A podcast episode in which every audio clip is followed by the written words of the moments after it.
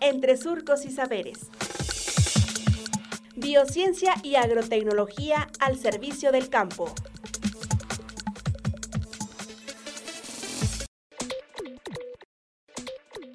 Tipos de malla sombra, parte 1. Maestro en Ciencias Jesús Olivo Padilla, investigador del Departamento de Procesos de Transformación de Plásticos del SICA.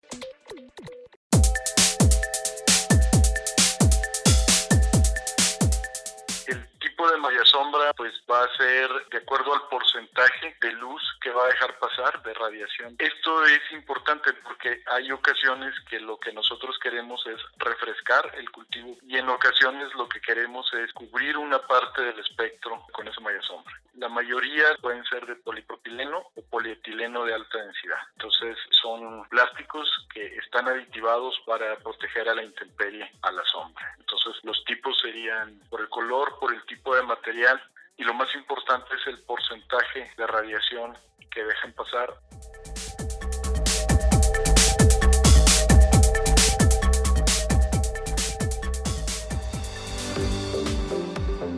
Radio Universidad Agraria y el SICA presentaron Entre Surcos y Saberes. Hasta pronto.